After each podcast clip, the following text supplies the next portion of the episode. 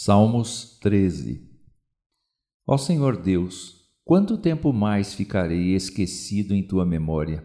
Será que isto não terá fim? Até quando ficarei sem contemplar tua face?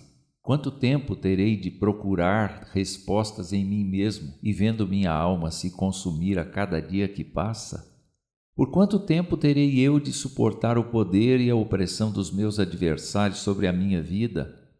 Ó Senhor Deus, Imploro por tua resposta.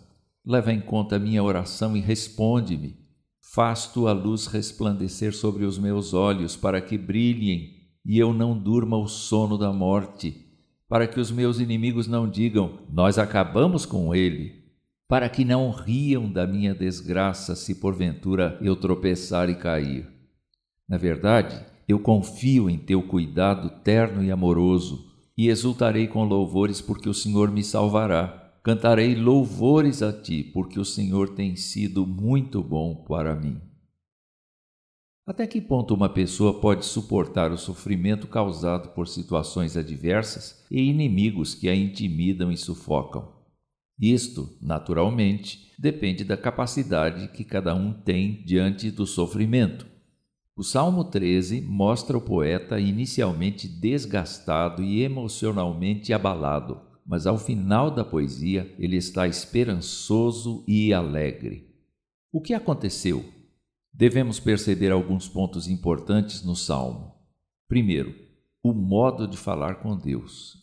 Ele disse: Quanto tempo mais ficarei esquecido? Isto não terá fim? Até quando ficarei sem ver tua face? Quanto tempo terei de procurar respostas em mim mesmo? Esse modo de falar com Deus revela intimidade com Ele e confiança. Nada do que o salmista vive está escondido, e sua queixa faz parte da amizade com o Senhor.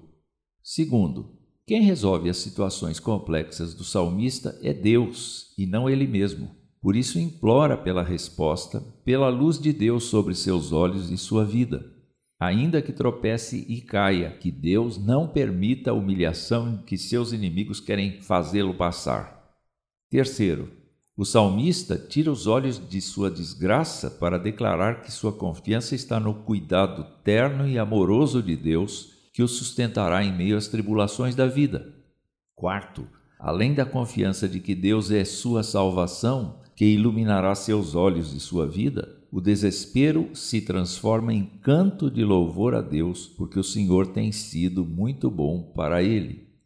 Diante do quadro real de nossa vida, é sempre confortante a descoberta de que Deus, por meio de seu Filho Jesus Cristo, convida o cansado e oprimido a vir a Ele, entregar sua vida, encontrar descanso para sua alma, aprender dele e ser renovado por seu cuidado terno e amoroso. Se você está mal, abra seu coração para Deus agora mesmo. Se você está bem, cante para Ele. Pense nisso.